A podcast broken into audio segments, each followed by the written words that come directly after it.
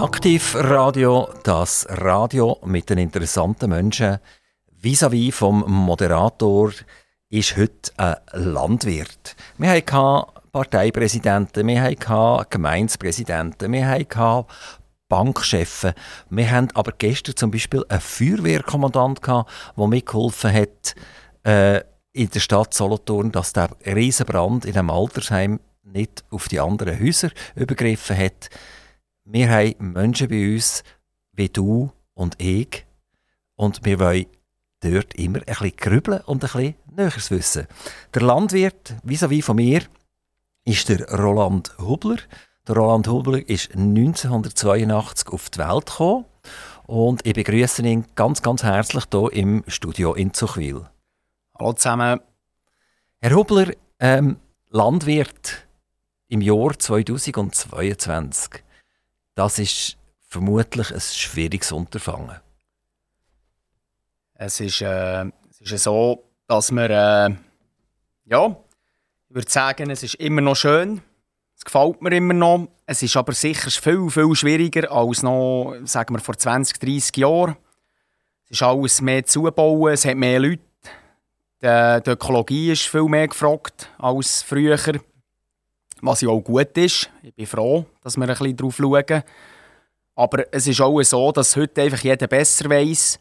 Und ähm, ja, früher hat man die Bauern noch ein bisschen in Ruhe gelassen und heute sind sie einfach häufig in der Kritik. Wir sehen es, äh, dass alle Jahre hier irgendwelche Initiativen kommen, die die Bauern irgendwie schlecht darstellen. Aber da sage ich auch, liebe Leute, schön wäre, wenn ihr könntet, äh, vielleicht mal auf, auf einen Hof kommen das könnte man zum Beispiel bei mir könnte man das gut und ich tue gerne meine Sachen zeigen und dann sieht man, dass wir das auch sehr, sehr gut machen, dass wir mit der Natur arbeiten und nicht gegen die Natur und dass wir Freude haben äh, unserem Job und dass es auch unseren Tieren gut geht. Herr Obert, hat mir ein Stichwort gegeben. Das heißt, jeder weiß es besser. Das ist etwas, was man nicht so gerne hat. Also wenn man ja in einem Gebiet ein Fachmann ist und es redet einem jeder rein, dann ist das ja nicht so wahnsinnig lustig. Und ist jetzt, jeder weiß es besser, ist das der Vater oder die Freundin oder die Frau oder, oder wer ist das? Oder ist das wirklich der Mann oder die Frau von der Straße, wo euch sagt, wie ihr sollt bauen Es ist hier jetzt ganz klar gemeint, es ist wirklich der Mann oder die Frau von der Straße. Häufig sind sie leider nicht persönlich dort, weil sonst könnte man ja das gerade in einem Gespräch regeln und bereinigen. Nein, es geht mehr darum, dass man einfach von überall einfach äh, irgendwelche Zeitungsberichte schreibt, wo dann wieder Quatsch drin steht oder Kommentare in den sozialen Medien, wo man merkt, dass man keine Ahnung mehr hat. Und was ich dann wirklich das Allerschlimmste finde, ist, ähm, wenn man etwas fordert, aber nicht danach lebt. Die hat jetzt gesagt, einerseits Journalisten, also wenn ihr von den, von den Medien redet, wo, wo ihr nicht ganz einverstanden seid. Und andererseits von den sozialen Medien, dort sind dann wahrscheinlich mehr, wirklich mehr Normalos, die halt uns zeigen, was ist, was ist fast schlimmer. Also ist, ist der Journalist schlimm, der keine Ahnung hat, was er schreibt, oder ist der Mensch wie du und ich eigentlich derjenige, der, der dir lenkt? Also aufregen tue ich mich fast mehr am Journalist der Journalist dort erwartet eigentlich den, einen sauberen Journalismus, der alle Seiten ein bisschen, äh, berücksichtigen und nicht nur einseitig auf eine Seite. Wenn man in den sozialen Medien, da weiss man ja, da schreibt man häufig schnell viel Seich rein und dann tut man es dann vielleicht nicht beachten. Aber wichtig wäre eigentlich, dass der Journalismus super funktioniert und dass man auch einfach mal Pro und Contra an beide Seiten anschauen. Die prangern jetzt den, den, Journalismus an. Der Journalismus der besteht ja nicht nur aus Zeitungen, der besteht ja auch aus Radio, wie zum Beispiel Aktivradio. Der besteht aus bewegten Bildern, Fernsehen etc. Wenn ihr jetzt würdet sagen, das Ärgernis Nummer eins, wenn ihr den Journalismus anschaut, ist was? Mir dünkt es, dass man immer nur eine Seite anschaut. Dass man nicht Gegenseite, weil es gibt ja immer, es gibt ja nicht richtig oder falsch. Praktisch fast nichts gibt es richtig oder meine, falsch. Meine Frage geht eigentlich dort her, was ist das Ärgernis Nummer eins? Ist das, äh, weil ihr einfach mit dem Traktor die Strassen immer dreckig macht? Oder ist es, weil ihr nicht biologisch genug seid? Oder in, in welche Richtung geht das Ärgernis? es geht ein bisschen so darum, dass wir reden von Überdüngung zum Beispiel. Das ist einfach ein Beispiel. Oder? Wir reden von Überdüngung, aber wir tun nie erklären, dass wir eigentlich alle eine Nährstoffbilanz müssen ausfüllen müssen. Das könnt ihr das ein bisschen näher sagen? Was ist ja, eine oder, Nährstoffbilanz? Oder wir reden gerne von dieser Überdüngung in der ganzen Schweiz und so. Und dann wird das sehr einseitig berichtet. Es, es ist so, dass wir haben Pflanzen, die wir pflanzen, die wir anpflanzen und nachher haben wir Tiere, die, die auch äh, Dünger ausscheiden, wenn wir die fuhren. Und dann tut man dann so eine Bilanz machen. Alles, was wo, wo, die, wo die Pflanzen brauchen, ist eine Menge. Und die andere Menge ist das, was wir zuführen. Also entweder durch, durch äh, die Schütte und durch den Mist, wo wir wieder den Pflanzen geben, und das, was man noch zusätzlich zukauft. Und das muss im, das muss äh, im gleichen Verhältnis sein. Da kann man nicht einfach. Äh Aber da wäre ja keine Überdüngung äh, vorhanden, wenn das im Verhältnis steht. Ja, das ist auch das, was ich eigentlich behaupte. Dass die, äh, Aber habt ihr trotzdem das Problem, dass ihr angefindet werden? Also wenn ihr geht, geht güllen auf eure Felder äh, und das sieht jemand, dann kommt er rüsseln. Oder wir sind immer noch bei den Journalisten vielleicht, oder? Der, genau. der schreibt ja, der kann ja nicht einfach rüsseln, oder? Genau, der, der schreibt. Das ist so. Nein, da muss ich sagen, jetzt gerade beim, beim Güllen muss man halt auch, dort sind wir als Bauern auch ein gefordert. Man kann nicht das Gefühl haben, wir müssen am Freitag oben oder am Samstagmorgen noch mit dem Schöpffass vor den Häuschen durchfahren. Das gehört sich auch nicht. Dort, das ist ein bisschen ein Gäbendes Nehmen. Aber wenn wir jetzt durch die Woche durch mit dem Schöpffass ausfahren, dann ist das überhaupt kein Problem die ganze Geschichte über Düngung, das ist ja eine Frage von Bio oder nicht Bio.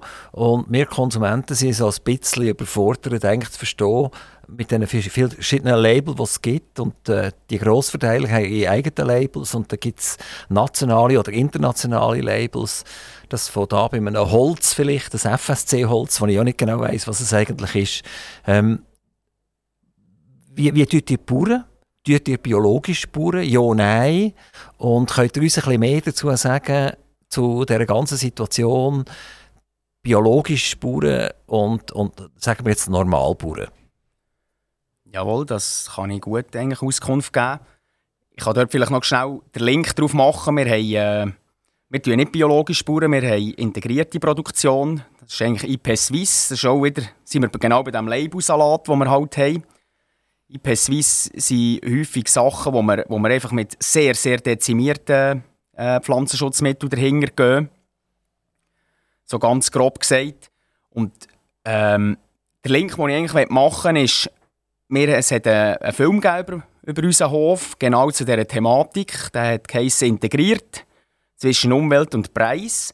Und das ist ja genau die Problematik, ob Bio oder nicht Bio. Oder? Wenn man viel wenn man, äh, wenn man ein Familienbetrieb bleiben will und ein bisschen etwas produzieren will, dann ist es halt einfach, gerade im Gemüsebereich ist es sehr, sehr schwierig, das biologisch zu produzieren, wenn man nicht, wenn man nicht Arbeiter will, die wo günstig, wo dreckgünstig arbeiten, sage ich mal. Oder? Also, die dir sagen, dass einmal biologisch funktioniert nur dann, wenn ich äh, Mitarbeiter habe, die ich aus, aus dem Osten hole zum Beispiel, die dann äh, bei einer gewissen Erntezeit kommen die zu mir und dann gehen sie wieder nachher. Also sie sind nicht normal angestellt. Das braucht, um überhaupt biologisch zu funktionieren.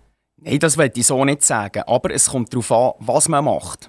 Wir, die jetzt halt viel Gemüse machen, mit Rüebli, Randen, Herdöpfel, Zwiebeln, das ist das Problem, dass man gerade so in einem Jahr, wie es letztes Jahr war, wenn es viel regnet, dann kann man nicht mit dem Hackgerät rein, dann kann man nicht mit den Striegeln rein, wo man das Unkraut bekämpft.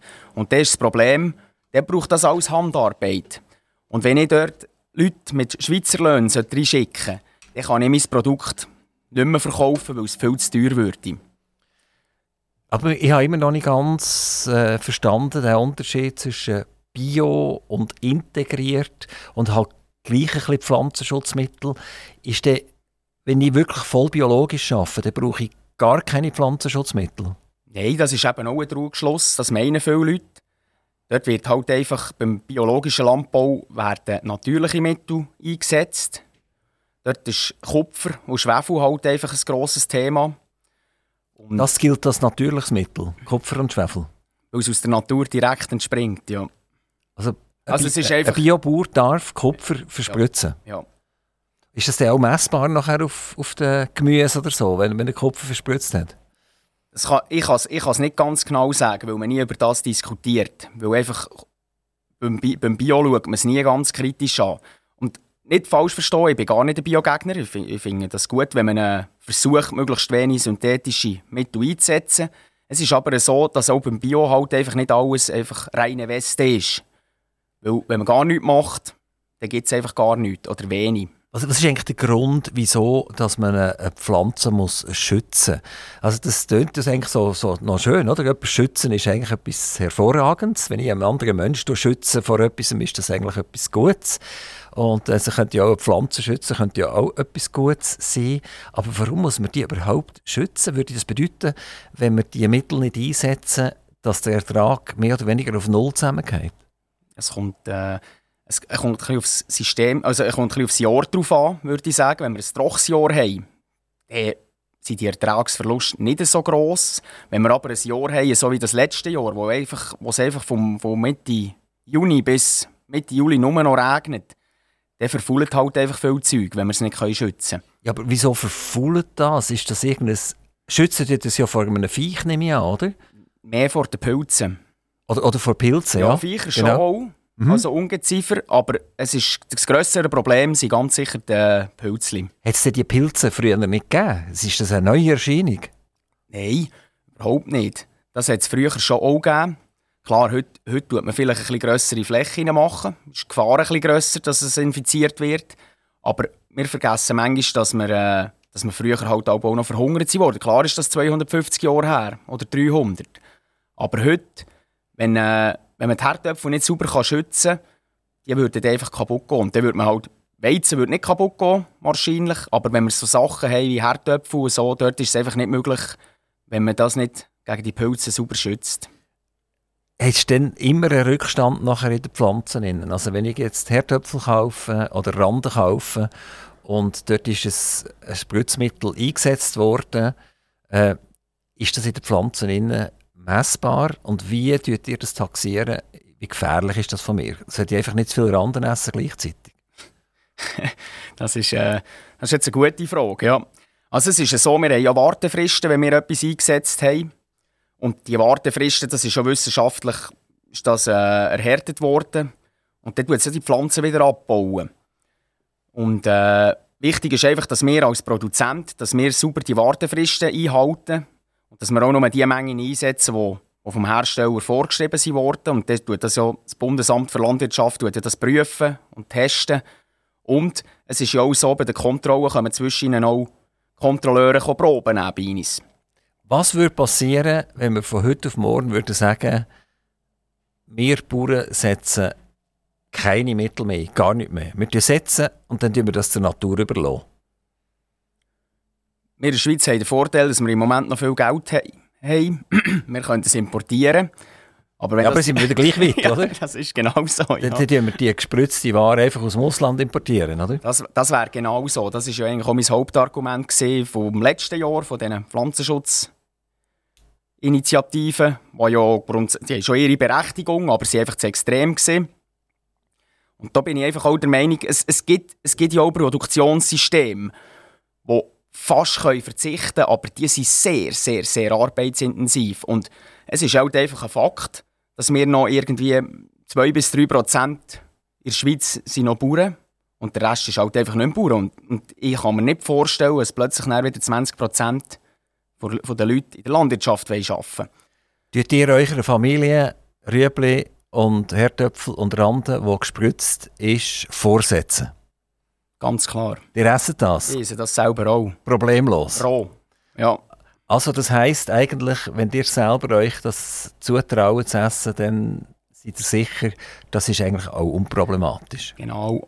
Ich, bin, ich als Produzent weiss ja genau, was ich einsetze und wenn ich es einsetze. Und ich schaue, dass ich da nicht noch, nicht noch kurz vor, einem, vor, vor der Ernte wird ganz sicher nicht mehr eingesetzt. Und dann schaue ich einfach, dass das... Äh, dass die Wartefristen sicher noch ein bisschen länger sind, als sie effektiv müssten sein. Und ich habe ganz ein gutes Gefühl. Der Roland Hubling ist 1982 auf die Welt gekommen und er hat den Hof vor einem Zeitchen von seinem Vater übernommen und hat ihn stark reformiert. Aber der Roland Hubling ist nicht einfach ich sage jetzt in Anführungs- und Schlusszeichen, nur Bauer, sondern es geht viel, viel weiter. Der Roland Hubler betreibt sehr erfolgreich auch zum Beispiel einen Hofladen. Herr Hubler, jetzt wollen wir ein wissen, wie funktioniert ein Hofladen? Wie muss ich mir das vorstellen? Was kommt man bei euch über? Und ist die Ware, die ich dort kaufe, bei euch produziert? Das ist äh, super. Über einen Hofladen rede ich immer sehr gern. Das ist ein bisschen mein Kind. Ähm, der hat eben gesagt, ich habe vor, vor ein paar Jahren den Hof übernommen. Das war Anfangs 19. Gewesen. Mein Vater hat früher schon einen Hofladen geführt. Einfach ganz kleine. So ein neben, nebenzu. Und ich habe dann gesagt, ich komme gerne zurück auf den Hof, aber ich tue mein Standbein Hofladen tue ich ein pushen, weil das macht mir Spass. Ich will meine Produkte selber vermarkten bei mir. Und darum habe ich jetzt auch einen grösseren Hofladen bauen und tue einen grossen Teil von meinen Produkten ich selber produzieren. Es ist so, man findet dort immer das ganze Jahr durch ein saisonales äh, Angebot an Gemüse. Früchte selber beziehe ich vor allem aus der Region. Beziehen. Und ich mache es dann auch so, ich will das ganze Jahr durch ich ein grosses Angebot anbieten. Und dann gehe ich dann in der Region noch ein bisschen schauen, was kann man noch ergänzen zu meinem eigenen Sortiment und dann findet ihr dort eigentlich immer ein, ein Sortiment an saisonalen Wie, wie unterscheidet sich der Hofladen im Winter und im Sommer? Im Winter hat er ja vermutlich viel, viel weniger äh, eigenes Angebot. Im Winter, Im Winter ist es einfach so, ich habe schon auch Angebot einfach an Lagergemüse. Bei uns findet man im Winter keine Brokkoli, keine Blumenkohle, keine Tomaten, keine Gurken. Das gibt es halt bei mir nicht, weil das wächst nicht in der Schweiz im Winter. Bei mir gibt es halt einfach Lagergemüse, wie Rüebli, Zwiebeln, Randen. Dann geht der Umsatz im Winter auch zurück und im Sommer steigert er sich? In der Tendenz ist das so, dass der äh, Umsatz im Winter tiefer ist. Und im, so im Sommer habe ich natürlich auch, es ist nicht nur die Menge, die entscheidend ist. Im Winter ist das Zeug halt einfach, das, was man kaufen kann, ist ein bisschen günstiger als das, was es im Sommer gibt im Sommer so ein bisschen Brokkoli, Blumenkohl oder, oder Tomaten und so, das, das braucht's, das ist ein bisschen, ein bisschen teurere Ware. Und, oder noch Erdbeere, die ich dann im Sommer auch noch habe. Und das gibt natürlich ein bisschen höhere Umsätze als im Winter. Wie funktioniert euer Tagesablauf? Also ihr müsst einerseits äh, als Produzent funktionieren und ihr müsst als Verkäufer im Laden funktionieren. Seid ihr mehr auf dem Feld oder seid ihr mehr bei den Konsumenten? Das ist ein interessanter Spagat, den ich hier machen muss. Man kann sich das so vorstellen, ich gehe am Morgen gehe ich eigentlich in den Hofladen, schaue, dass das alles super läuft. Habe dann aber die ganze Woche eigentlich jemanden im Hofladen drin, wo, wo man ihn füllen, wo Zeug rüsten und so. Und das ist mein Ziel eigentlich, dass ich so um zwischen 9 und 10 irgendwann schnell aufs Feld kann oder sonst irgendetwas kann erledigen kann. Und dann kann ich mich ab dann um die Produktion kümmern, weil wenn die Produktion nicht funktioniert, dann äh, habe ich plötzlich nicht mehr im Hofladen oder nicht mehr eigens. Und das Ziel ist ja nicht, da alles zuzukaufen, sondern die Kunden wollen ja vor allem, wenn sie zu uns kommen, wollen sie ja möglichst die eigenen Produkte von uns kaufen. Tier habt ihr selber keine? Es ist so, dass der Vater aber noch Milchkühe hatte. Die haben wir dann weggegeben, weil wir, weil wir uns konzentrieren auf den Hofladen. Und haben jetzt noch Mutterkühe. Das heisst, wir haben fünf, fünf Kuhli und die haben alle Jahr im besten Fall ein Kalb. Und die, dann können die Kalber bei der Kuh dann einfach bis sie etwa jährig sind, mitlaufen. Dann tue ich das Fleisch auch direkt vermarkten. Tötet ihr die Kalber äh, an der Mutter sehen oder, oder werden die getrennt und werden von euch direkt ernährt? Es ist, ist jetzt eben gäbig, bei unserem Haltungssystem kann ich alle zusammenlassen, die ganze Herde, die kleinen und die grossen. Und dann können die eigentlich ein Jahr lang können die bei Mutter sein, bis sie dann weg müssen. Also Milch tut keine verkaufen, das ist nur Milch für Kälbli? Die von unseren Kühen ist nur Milch für Kälbli. Wir haben aber auch noch einen Milchautomat vor dem Haus, aber das ist eben auch, das ist von einem anderen Bauer Zwiedlisbach, der uns die Milch, den Milchautomat betreibt. Und das tut sich natürlich schön ergänzen zum Hofladensortiment. Der Hofladen ist in Prozent gesehen, wie viel Arbeit denn? Also, wenn du jetzt das würdest sagen, so viel bin ich auf dem Feld und äh, so viel muss ich Administration machen, das gehört ja bei einem Bauer heute auch dazu. Und dann der Hofladen, Wie sieht euer Tag ungefähr so aus? Es ist, es ist äh, ich, ich würde sagen, ein Drittel. Ein Drittel ist Hofladen. Also, wenn ich alles selber machen müsste, dann wäre ich den ganzen Tag auch im Hofladen. Darum habe ich ja dort Leute, die, mich, unterstützen, die, äh, die gerne in diesem Hofladen können arbeiten können. Das sind Leute aus dem näheren Umfeld. Und dann würde ich sagen, für mich jetzt, so wie ich es jetzt mache, ist, ist etwa ein Drittel ist Hofladenarbeit, ein Drittel ist Produktion und etwa, ja, vielleicht nicht ganz ein Drittel ist dann noch bisschen Administratives und Zeug bestellen oder Zeug organisieren. Das ist etwa so in diesem Stil. Mit dem Hofladen habt ihr ja euch auch ein bisschen Autonomie geschaffen. Die sind nicht nur ausschließlich abhängig, zum Beispiel von den Grossverteilern. In der Schweiz sind sie ja ganz klar zwei, Migro und Coop, oder vielleicht umgekehrt, Coop und Migro, je nachdem. Ähm, wie viel Ware liefert ihr an die Grossverteiler? Das ist, äh, ist eben das Positive in meinem Hofladen. Das ist auch das, was ich wollte. Ich will möglichst nichts mit den Grossverteilern zu tun haben, weil ich das nicht immer alles super finde, wie die, Preise drücken. Und, oder wenn sie dann sagen, wenn man nicht bringen kann, dann seid ihr einfach draußen. Und darum kann ich mir mit, mit dem Hofladen kann ich mir ein, ein bisschen weit Autonomie verschaffen. Das heisst, ihr beliefert Mikro und Coop gar nicht? Nein, ich beliefere die nicht direkt. Und das hat er nie gemacht oder das hat er aufgegeben? Der äh, Vater hat früher auch noch Erdbeere am Coop geliefert direkt. Das hat er dann irgendwann schon aufgegeben. Genau das Pro Problematik war, oder? Der schnell kurz die Preise abgenommen, weil man eine Aktion macht und so solches. Wer beliefert denn die Grossen? Irgendjemand muss sie ja beliefern. Also jemand muss bei diesem Spiel ja schlussendlich mitmachen. Das sind, äh, jetzt gerade im, im Bereich Gemüse sind entweder ganz grosse, die wir haben. Wir haben ein paar grosse Gemüseproduzenten in der Schweiz.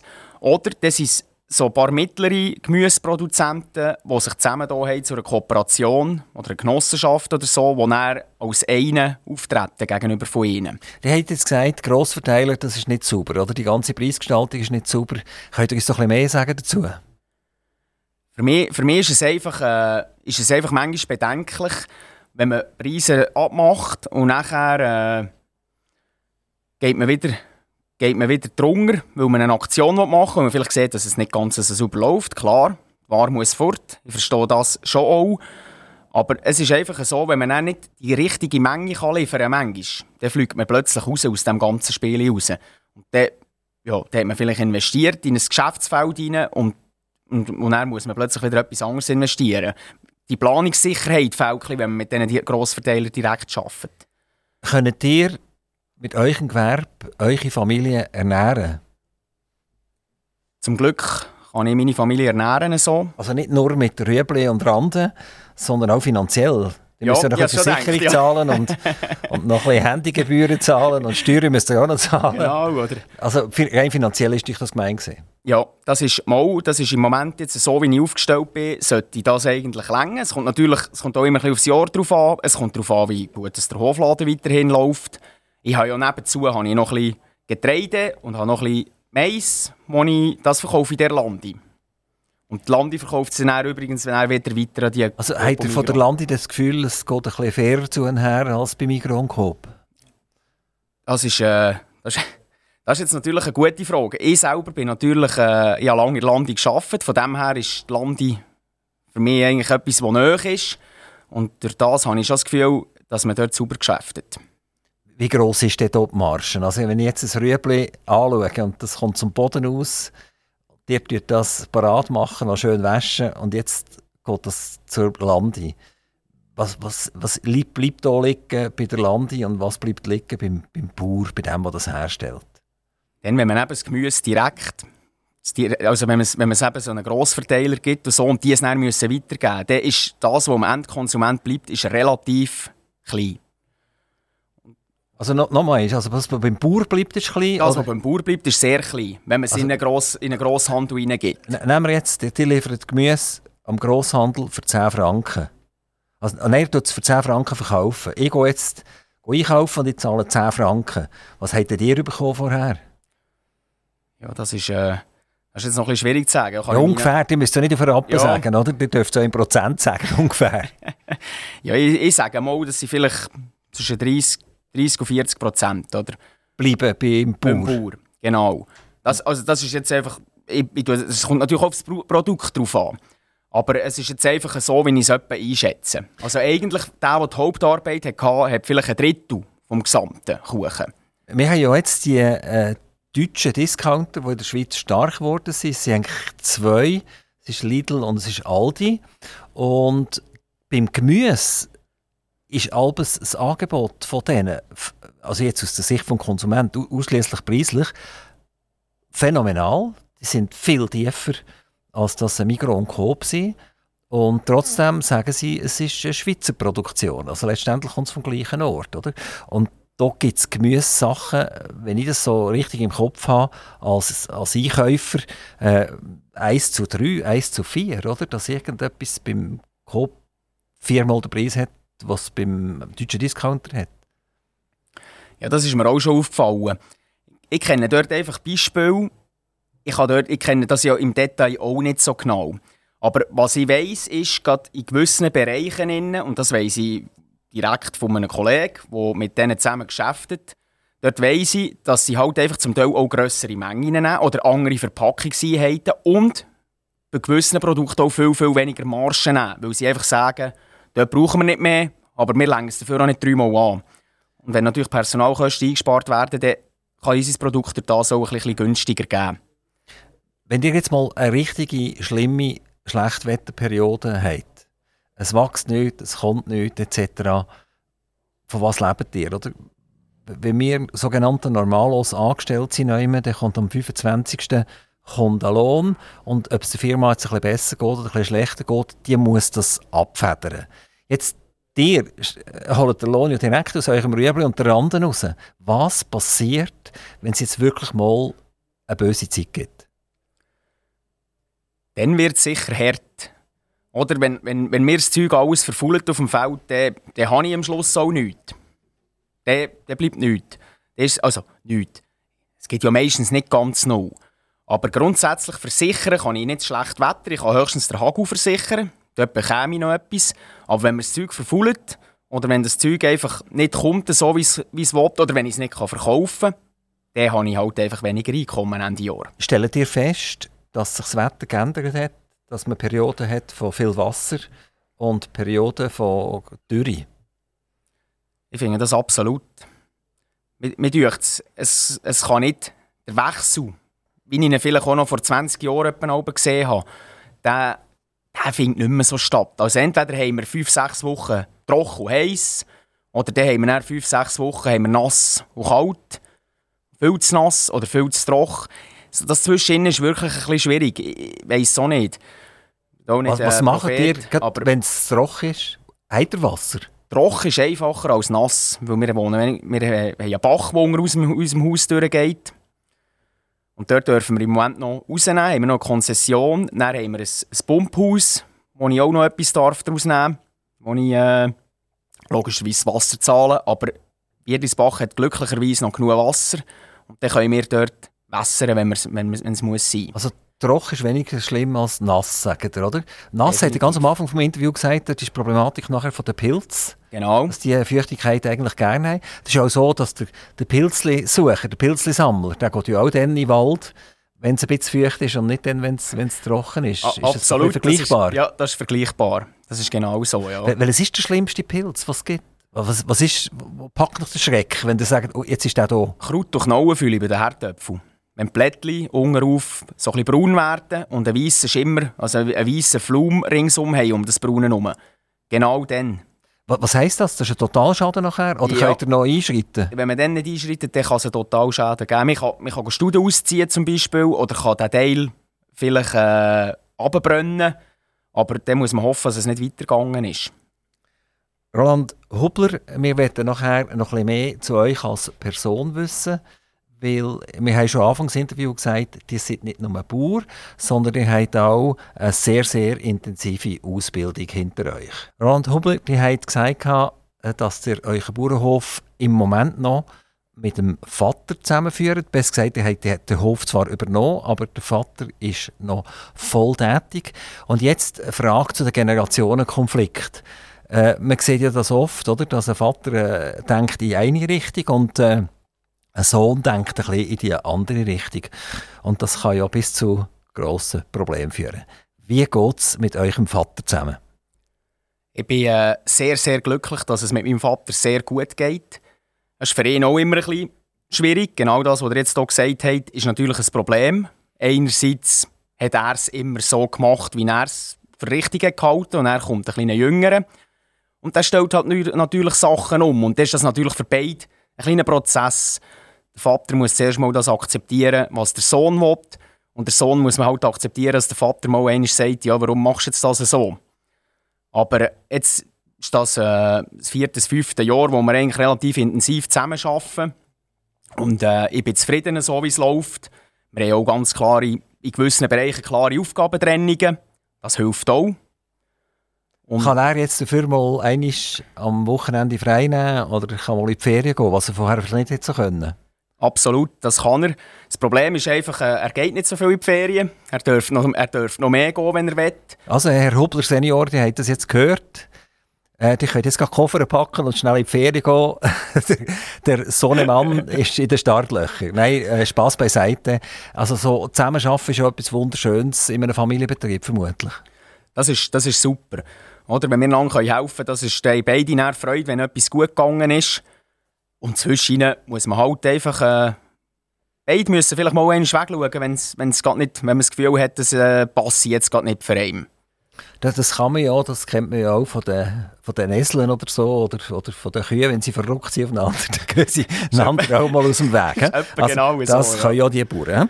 Ähm, Roland Hubler, wir haben euch jetzt immer als Landwirt vorgestellt, aber ihr habt ja eine sehr intensive Ausbildung hinter euch. Ihr habt früh entschieden, dass ihr in die Landwirtschaft einsteigen wollt. Äh, ihr habt äh, die Lehre dort entsprechend gemacht. Ihr habt dann eine Matur gemacht letztendlich und ihr habt eine universitäre, also eine Fachhochschulausbildung. Das heisst, ihr seid eigentlich extrem gut ausgebildet. Jetzt könntet ihr ja zum Beispiel zum Bundesamt XY gehen, oder? und dort sagen, ich habe ein ganz gutes äh, Einkommen, einen tollen Lohn und jetzt seid ihr aber auf eurem Hof geblieben und der Hof muss euch ernähren. Könnt ihr uns über die Ausbildung ein bisschen mehr sagen? Es war äh, sehr, sehr interess interessant gewesen, meine Ausbildung. Das, das ist so. Ich habe einfach, ich bin froh gewesen, äh, habe ich das dürfen geniessen und Vielleicht zum Hintergrund von meiner Ausbildung. Es, war eigentlich so, gewesen, ich habe wirklich entschieden, dass ich mal als Bauer, als Landwirt arbeiten will.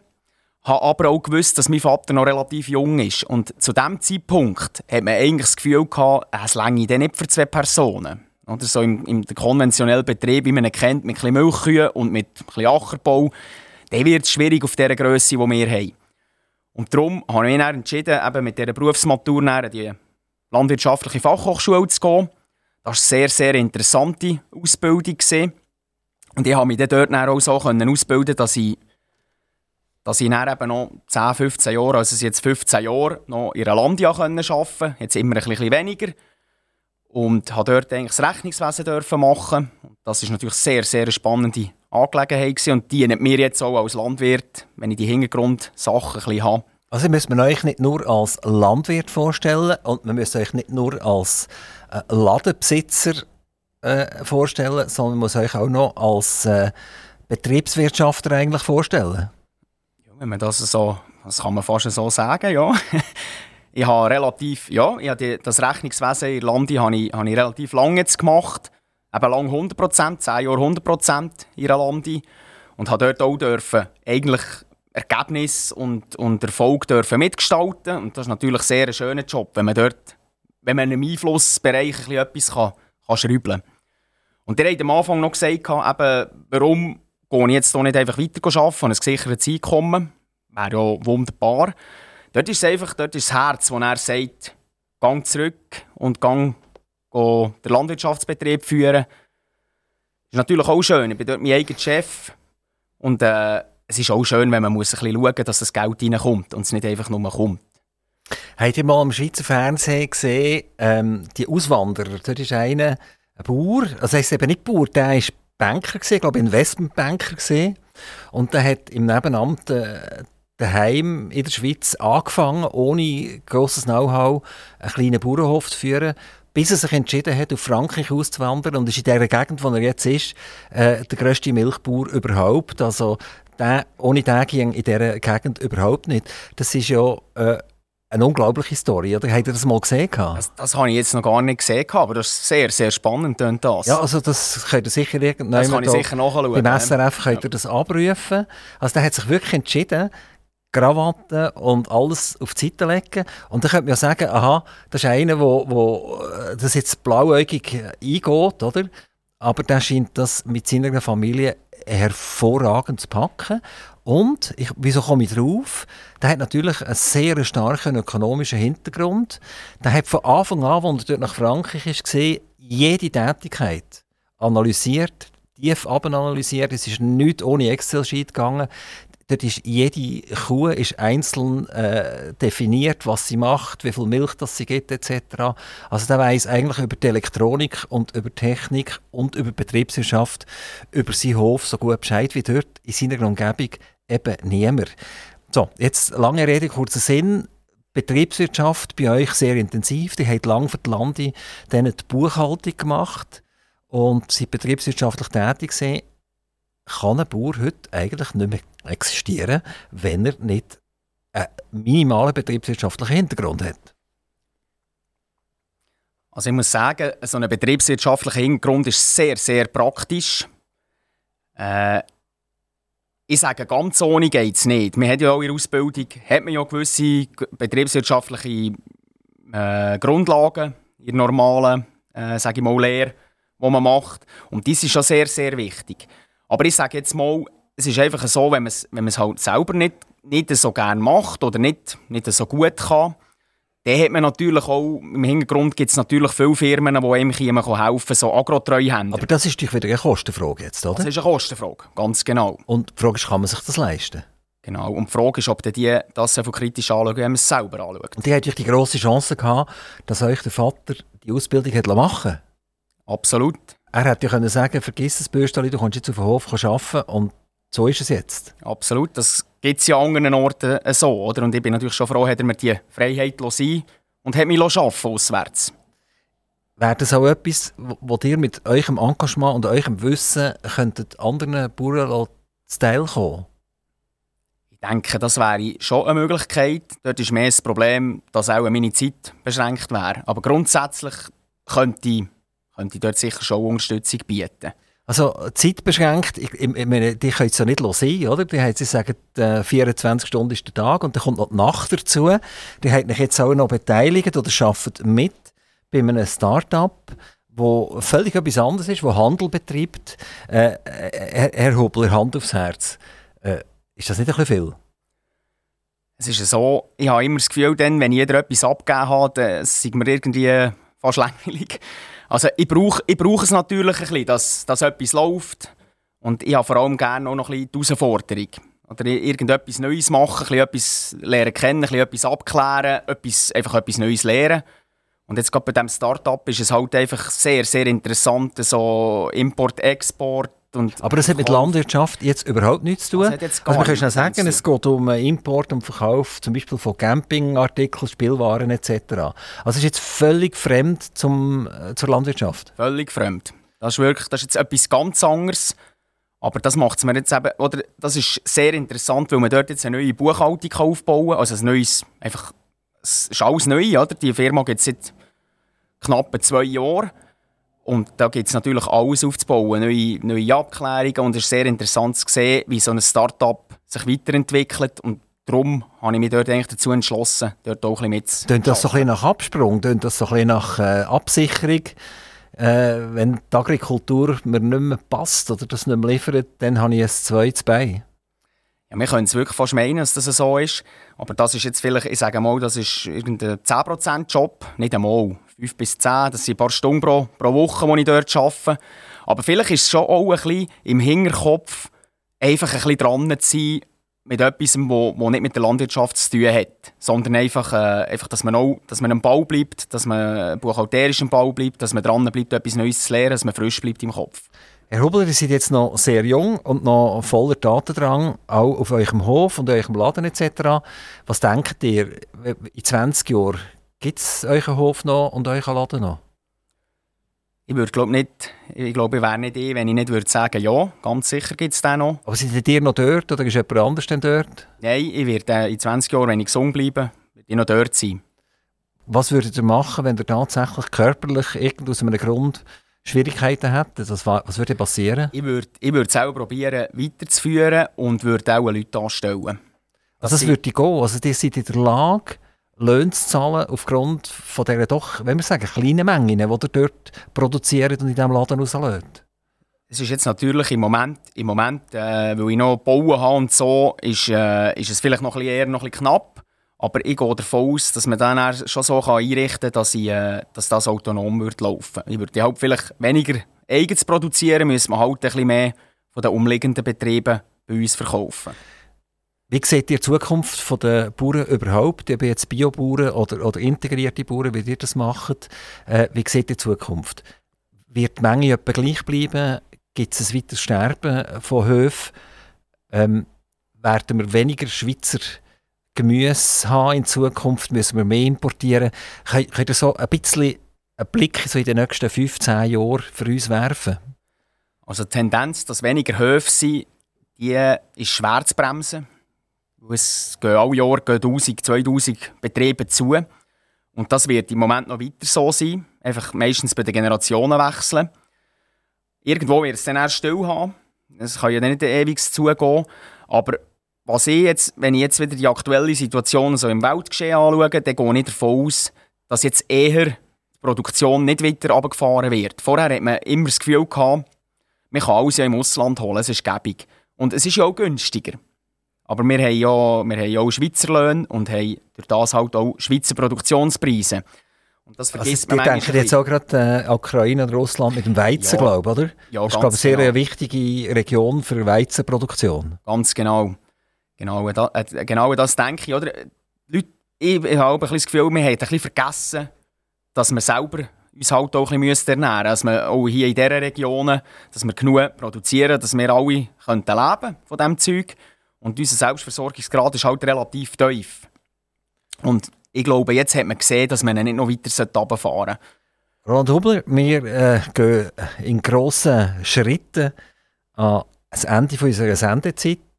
Ich möchte mich ganz, ganz recht herzlich bedanken, dass ihr nach Zuchwil gekommen seid von Wiedlisbach, dass ihr euren Hofladen äh, schnell allein gelassen habt. Aber wie ihr gesagt habt, habt ihr ja Top-Leute dort. Das ist eh nicht so ein grosses Problem.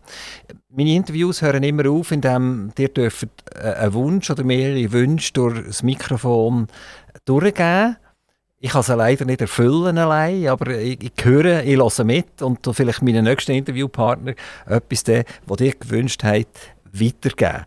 Ich tue schnell einen Jingle chattern und dann habt ihr einen Moment Zeit, um zu überlegen, welchen Wunsch oder welche Wünsche an die Familie, äh, an Vater oder, oder an die Landi oder an die Migro oder wer auch immer oder, oder an die Herdöpfel oder was auch immer, der weitergeben.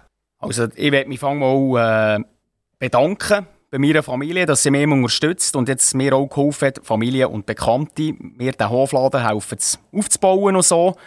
Und ich wenn ich einen Wunsch kann äußern kann, dann würde ich sagen, die, die zuhören, kommen doch mal vorbei, schauen. Der Hofladen ist Zwierlisbach. Kommt mal vorbei und kommt schauen, ob euch das gefallen würde. Könnt ihr schnell sagen, wo man euch genau findet, Zwierlisbach? Ja, das ist, ist äh, wenn man von, über die Autobahnbrücke fährt oder wenn man ab der Autobahn kommt, Wangen der Aare ausfährt und dann Richtung Wierlisbach rauffährt, ist der zweite Hof rechts. Und vielen, vielen herzlichen Dank für den Besuch. Einen guten Tag. Es ist ja wahrscheinlich ein bisschen trocken im Moment, ein bisschen, ein bisschen wenig Wasser. Also oh, haben wir ja. schon wieder eine von diesen Zeiten, wo ihr vermutlich intensiv müsst schauen müsst. Wir wünschen euch viel Glück und äh, wir sehen spätestens in 20 Jahren hier am Mikrofon wieder und dann schauen wir, wie es im Hofladen vom Roland Hubler geht.